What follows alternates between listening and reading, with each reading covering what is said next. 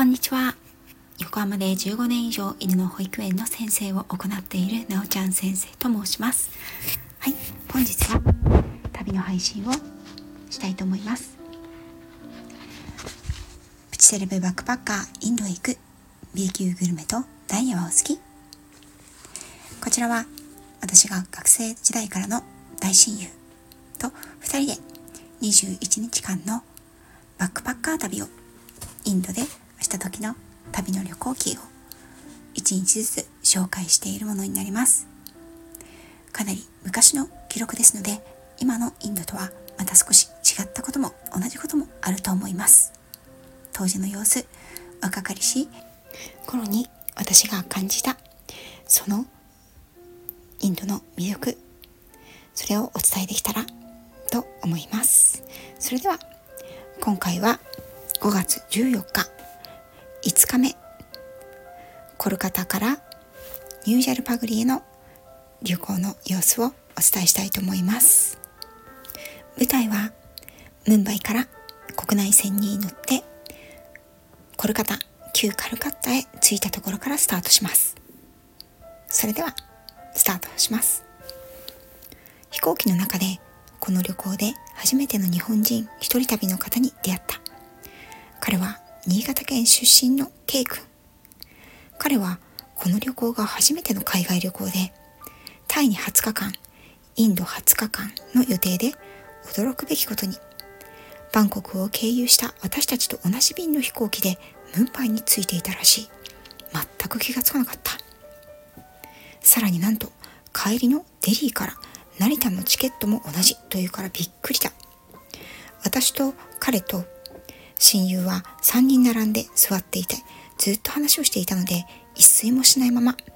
飛行機は午前2時40分無事コルカタ空港に着陸した。予定通り空港のロビーで朝を迎えた。コルカタ空港はエアコンが効いていて快適だがちょっと寒いくらいだ。K 君はいかにも怪しげな闇両替商と仲良くなっていたけど大丈夫かな？そしてもう一つ。空港で新しい出会いがあった。こちらは大阪出身の S ちゃん。しっかりした印象を持つ年下の女の子であった。オーストラリアに留学をしていたとのことで英語も堪能だ。そして名前を聞きそびれてしまった3人のインド人たち。そのうち2人はタイ人や中国系のお顔立ちをしていて外見とともにとても親しみやすかった。聞けば私たちの目指すダージリンの近くにお住まいだとか。そこで私たちは目的地についていろいろと有力な情報を得ることができた。彼らの英語も聞き取りやすく会話が弾む。チャイまでおごってもらってしまった。絶対15歳以上に見えないよ君たちはと言われたけど、どうなんだろうそれ。S ちゃんと K 君はコルカタで有名なマザーハウス。こちらはマザー・テレサが建てた施設。でボランティアをしに行くということだった。方向は一緒なので一緒にタクシーに乗り合わせをしてそれぞれが目的地へ向かった。旅に出会いと別れはつきもの。K 君とは31日にデリーで会うことだろう。お互い無事にたどり着ければね。その時どんな話が飛び出るのか楽しみだ。コルカタ2001年の人口は458万人。都市圏人口は1322万人。かつては英語圏ではカルカッタと呼ばれた。2001年には正式にコルカタに変えられたが、世界では英語綴りがまだ使われている。コルカタには喜びの都市と宮殿都市というよく知られた愛称がある。私たちの目的地はコルカタシアルダー駅。タクシーに乗ってほどなくすると駅に着いた。マザーハウスに向かう二人と別れを惜しむ間もなく、私たちはシアルダー駅周辺のすごい喧騒に飲み込まれ、逃げ場を失った。コルカタ駅の前は今までの旅の中で一番カルチャーショックを受けた場所であろう。もし震災や戦争が起きたら、その後はこんな光景が広がっているのかもしれない。そう思わせるほどの煩雑ぶり。恐ろしく汚いボロをまとった人々の群れ。古めかしい壊れそうな黄色のタクシー。動いているのが不思議なぐらいあちらこちらが欠けているボロボロのバスが止まっては排気ガスと大量の人間を吐き出しまた乗せていく。オートリクシャーのクラクションの嵐。もうもうと巻き上がる埃と真っ黒な排気ガス。けばけばしいそれでいながらどこかはげかかった看板。大きな駅の前はどこの国でも慌ただしく賑やかだがこれは一体どうしたことなんだろう。今まで映画やテレビの中でしか見たことのない光景の中にいざ自分が放り込まれるとそこは別世界で自分の住む世界と違う物事がこの世に存在するということに改めて驚きとショックを感じるものだ。そしてその違う世界では自分は何をどうしてよいのかわからない。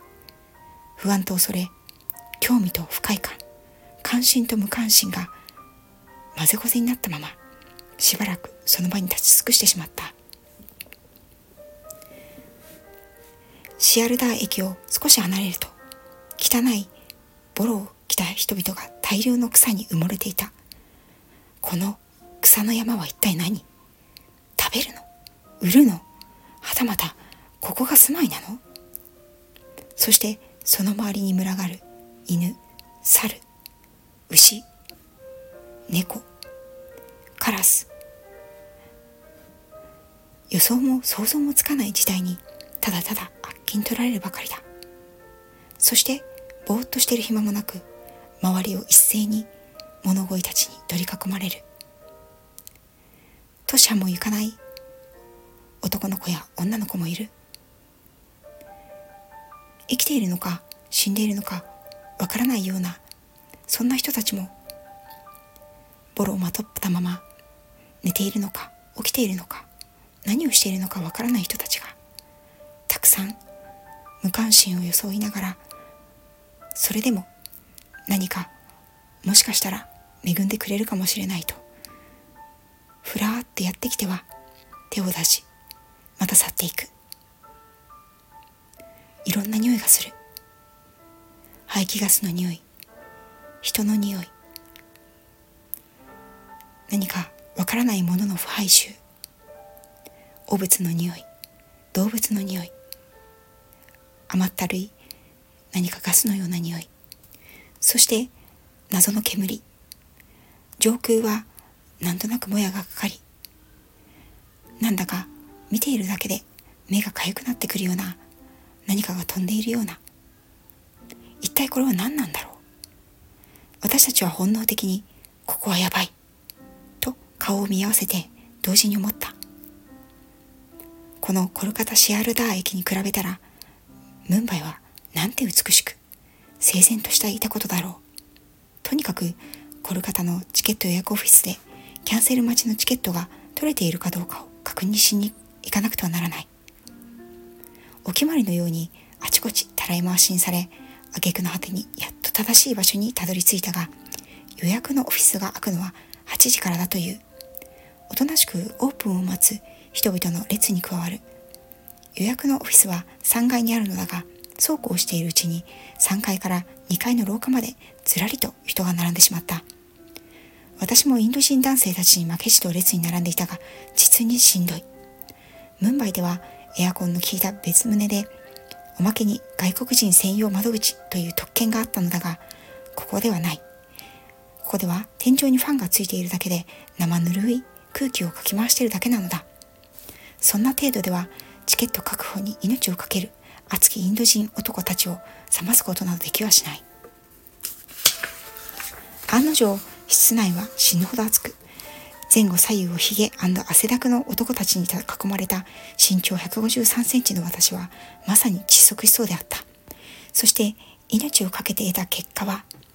Waiting 1 and 2ということであと一人でもキャンセルが出れば少なくとも一人分の席は確保できるということだった。つまりウェイティングリストの1番2番一つでも確保できれば万々歳だ。こうなったら列車が出発するギリギリの時間まで粘るしかない。コルカタの駅は暑いし、徹夜明けの私たちは急激にお腹が減ってきてしまったので涼しくて綺麗とガイドブックに記載のある地下鉄に乗ってレストランのある官庁街ホテル街に行こうということになった笑顔と渋い声の素敵な黒奥の兄ちゃんに荷物を預けてひとまずサブウェイと書かれている入り口へ向かう。と閉まっている。なんてこったい。駅の外に出て他の入り口はないかと探してみる。ところが人に聞いても向こうの方くらいしかわからないし何より駅周辺のものすごさに私たちはすっかりひるんでしまった。先ほど少し迷い込んだのはスラム街の一角にあたる場所だったらしくあっちの方は行っちゃダメだよ。と物売りのおばさんが教えてくれた。コルカタ・シアルダー駅周辺はまさに無法地帯と私たちの目には映った。みすぼらしい屋台や家屋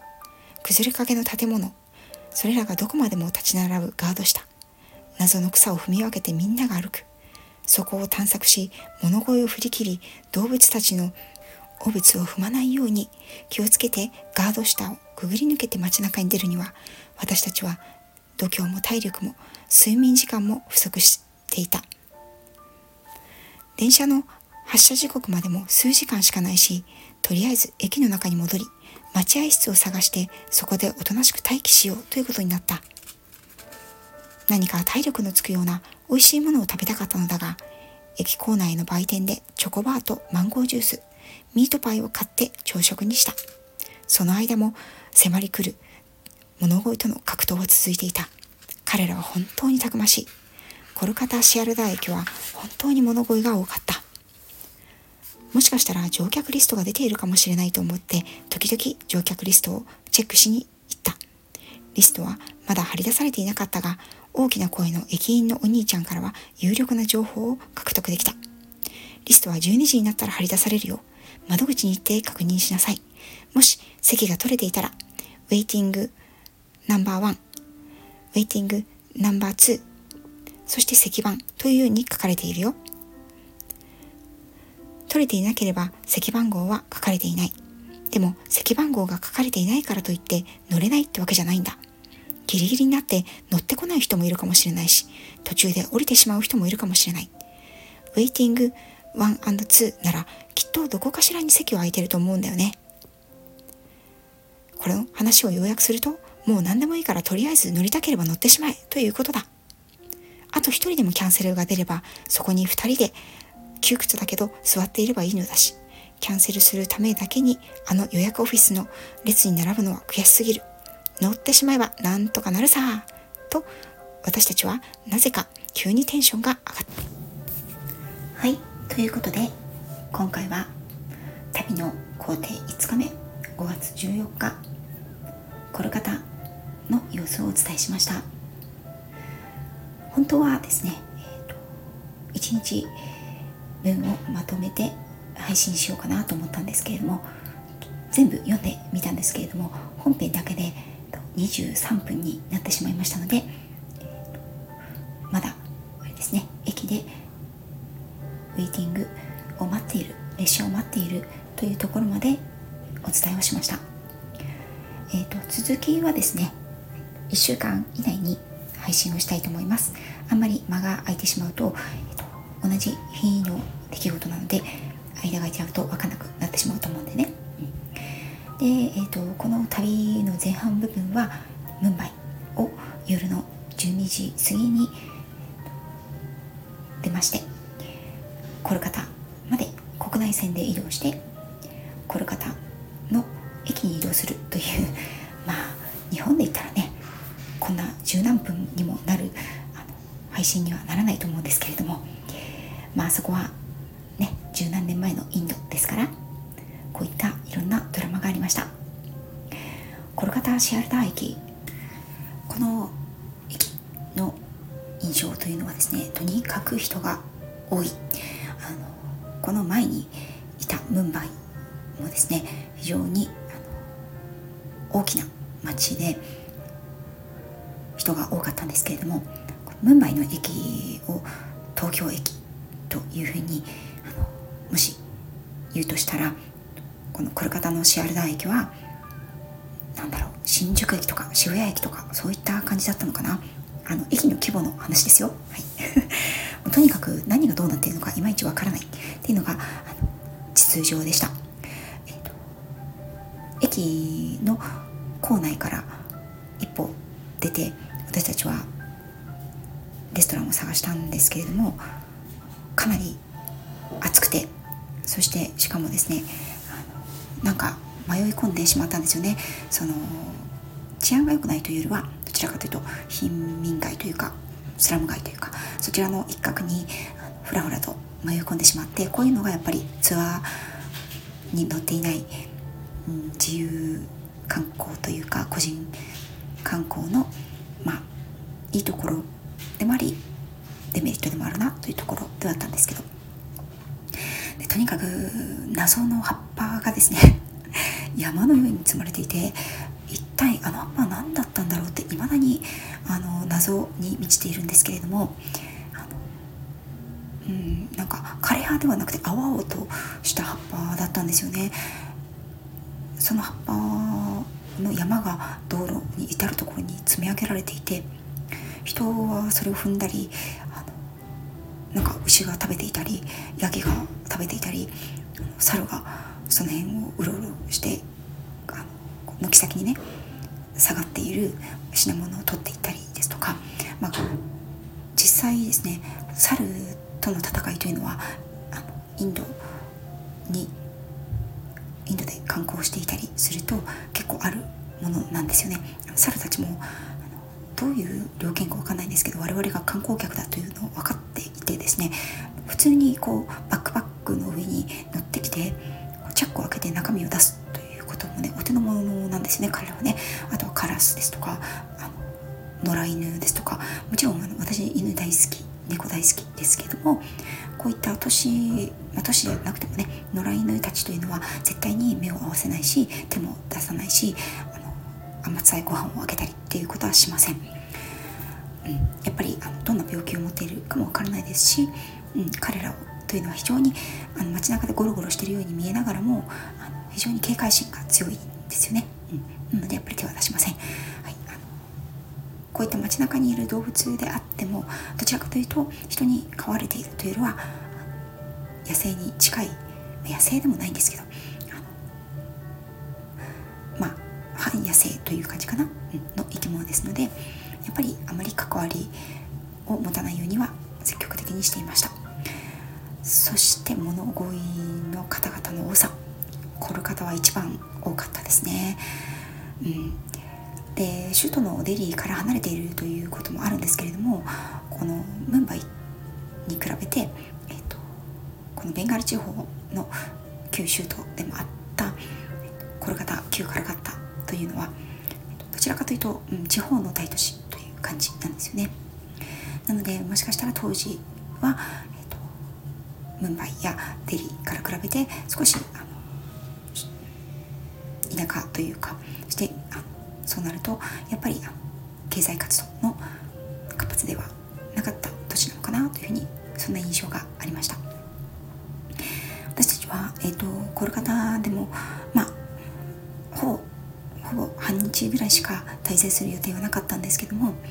まあいろんなところにそれでも駅の周りで観光できるところに行こうかというふうに言っていたんですけどもこの物乞いの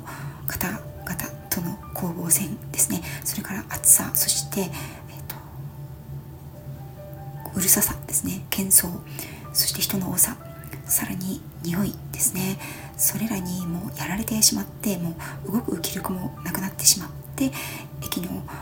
構内の通路の一角に何をするでもなくなんかぼんやりと座っていたことを今でも思い出します。そして私たちが乗るはずのニュージャルパグリ行きのこれこの電車というのがおそらくこの旅の移動の中では一番長い電車でした。ほぼ1日がかりで移動する電車だったんですけどもその電車に乗れるか乗れないかキャンセル待ちが開くか開かないかという瀬戸際という攻防戦ですね。そのドキドキ感もあって今と違ってスマホ一つでねあのウェイティングリストがどうなったかとかキャンセル待ちが取れたか取れなかったかとか手軽に確認できる時代ではりませんでした。ムンバイの時に行ったんですけども定期的にウェイティングリストというのが、えっと、駅構内に貼り出されましてそれも紙です紙。はい。出されまして、えっと、ウェイティングリスト。私はこの時1番友達は2番っていうのを持っていたんですけどそのウェイティングリスト1番の人は何番の席が空いたよ。2番の人は何番の席が空いたよっていうのが貼り出されるわけです。でもしウェイティングリストのナンバーに席番が書いてなければキャンセル待ちが空いてないということなんですね。それを行って確認するしかないので駅からやっぱりあんまり離れることができなかったんですよね。ということで、えーと、ウェイティングリストあと1人でも空けば1席は確保できるという状態で私たちはコルカタでキャンセル待ちを待つそして電車を待つという状態でした。駅のね人に聞いたところまああのきっと開くと思うよ。だから乗りたかったら乗っちゃえばみたいなあの軽い感じで言われていたんですけれども果たして私たちのキャンセル待ちは開くんでしょうか？無事ニュージャルバグリ行きの長距離列車に乗ってニュージャルバグリそしてダージリンに行けるんでしょうか？ということでご期待。後半に